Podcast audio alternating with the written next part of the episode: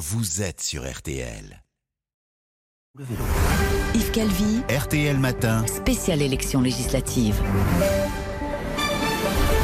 Il est 7h43, excellente journée à vous tous qui écoutez RTL. Alba Ventura, vous recevez donc ce matin la porte-parole du gouvernement, Olivia Grégoire. Bonjour Olivia Grégoire. Bonjour. Vous êtes déçue ce matin?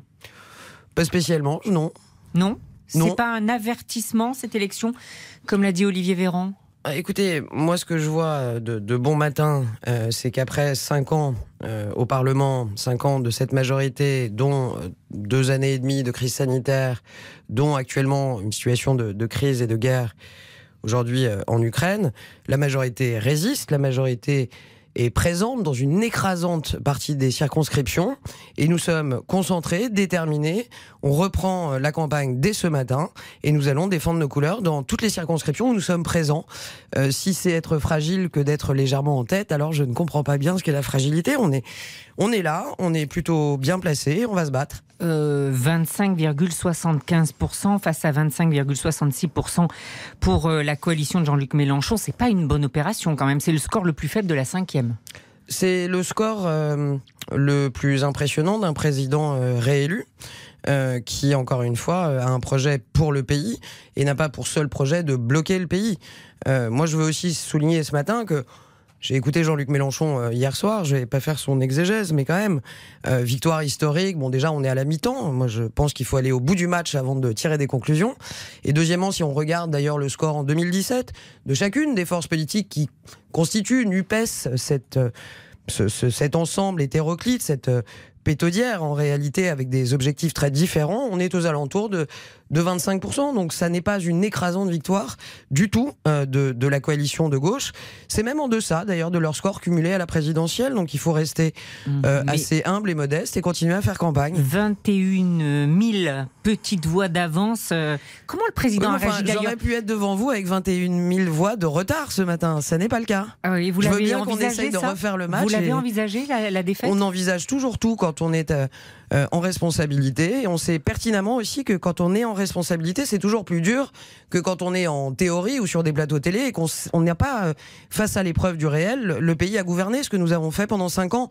Toujours facile de donner des conseils quand on n'est pas euh, aujourd'hui aux manettes et on, on verra bien. euh, Est-ce que vous ce êtes en qu'il est train de dire, capable de Olivier c'est on a limité la casse C'est ça que vous êtes non, en train de dire? C'est ce que vous dites de ce que je suis en train de dire. Je suis en train de dire que la majorité est présente en tête dans une très grande partie des circonscriptions, que la campagne n'est pas finie, n'en déplaise à Monsieur Mélenchon, et qu'on est mobilisé, déterminé à faire gagner un projet pour le pays, pas contre la France, pour l'Europe, pas contre l'Europe, pour la laïcité, pas pour le Burkini, avec beaucoup de clarté, et qu'on a un programme qui est financé. Et je pense qu'il est important de ne pas ajouter, les Français l'entendent, de la crise à la crise. On a aujourd'hui un illusionniste en face de nous, Jean-Luc au pays des merveilles, qui dépense, qui dépense, qui fait des promesses dans le vent, et qui mettra la France au banc euh, des pays au plan économique en Europe dans les prochains Olivier, mois. Olivier Grégoire, vous faisiez partie du petit cercle réuni autour d'Emmanuel Macron hier soir à l'Elysée après les résultats. Euh, Jean-Michel Blanquer éliminé dans le Loiret, ça c'est un désaveu pour le président de la République C'est d'abord un Notamment. désaveu euh, pour Jean-Michel Blanquer, auquel je pense, parce que c'est un homme qui a été très engagé durant cinq ans et qui a le courage d'être euh, allé euh, au, au suffrage universel dans une circonscription qui n'était pas facile. Ça n'est pas un désaveu, c'est la vie politique, elle est parfois difficile. Quant à la liste des désaveux, il y en a de tous les côtés, et donc ça peut. C'est c'est toujours des moments difficiles, mais je tire mon chapeau à Jean-Michel Blanquer, moi qui a été combatif. Une majorité absolue, c'est difficilement atteignable atteignable? Tant que le match n'est pas terminé, tout est possible. On est déterminé, mobilisé, c'est atteignable. On a l'intention de l'atteindre. C'est bien sûr notre objectif. Pourquoi? Je vais vous dire, Alba Ventura. C'est pas tant une majorité absolue pour faire plaisir à la majorité présidentielle. C'est une majorité absolue pour faire avancer le pays.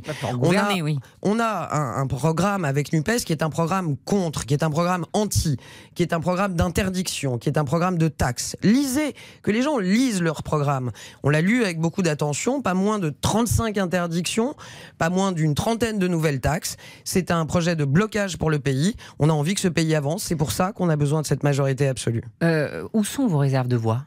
Nos réserves de voix sont beaucoup plus nombreuses déjà que celles de NUPES. Elles sont euh, aussi bien à droite que dans d'autres corps et nous allons travailler Donc là, vous pour que appelez les LR, Nous a- éventuellement les sociaux-démocrates. nous euh, appelons tous ceux qui ont envie de faire avancer le pays à nous rejoindre. Nous appelons tous ceux pour qui le désordre, la sortie de l'Europe, euh, le non-soutien à l'OTAN, le flou sur la laïcité et l'absolu flou euh, sur la trajectoire économique du pays sont inquiets par cette perspective. Nous les appelons à nous rejoindre et à voter pour la majorité présidentielle. Et alors les consignes de vote en cas de duel euh, Rassemblement national NUPES, parce que c'était vraiment confus hier soir, quelles sont les consignes de vote dans les circonscriptions où il y a des duels RN Ça n'était pas confus, mais c'est toujours important de, de parler de, du fait majeur. Le fait majeur, encore une fois, Alba Ventura, c'est que la majorité est là, présente dans plus de 400 circonscriptions et va continuer à essayer de convaincre sur le terrain. Nous avons effectivement une cinquantaine de duels NUPES. euh, RN 58 pour être précis.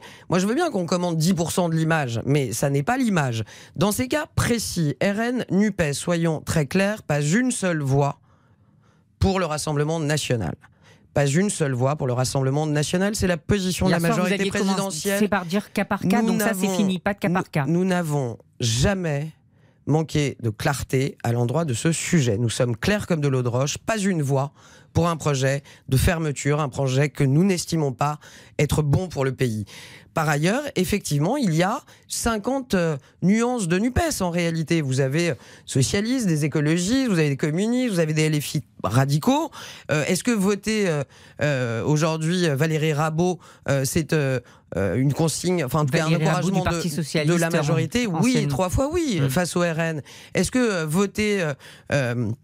euh, Guillaume euh, euh, euh, Guillaume Panot aujourd'hui est une option évidemment. Est-ce que pour autant nous appelons à soutenir les quelques candidats qui ont des positions anti-républicaines, les quelques candidats qui ont en suppléant des gens qui ont été condamnés pour avoir caillassé la police?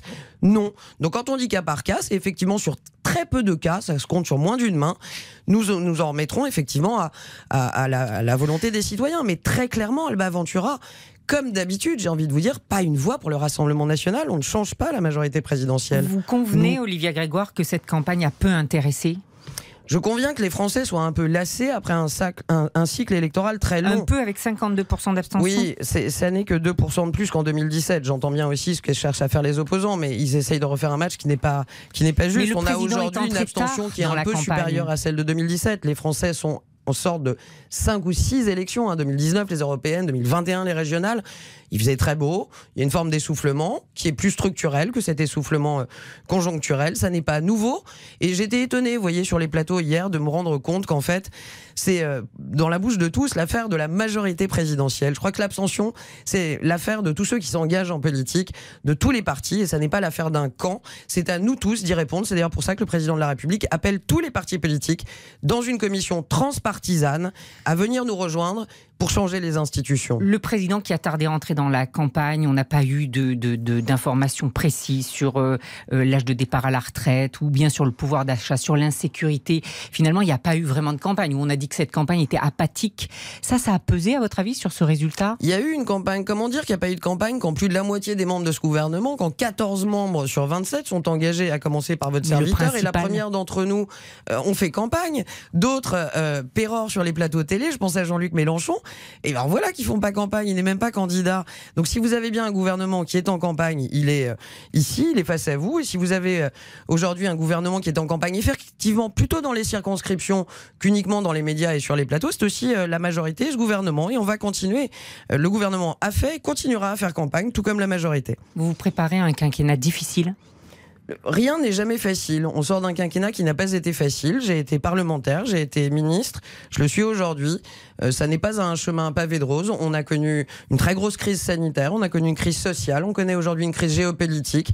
Nous avons euh, bien conscience de, l'importance du moment. Rien n'est facile, nous le savons, et nous continuons à porter un projet de transformation et de protection des Français, même si c'est difficile. Je dirais même surtout parce que c'est difficile. Merci, Olivia Grégoire.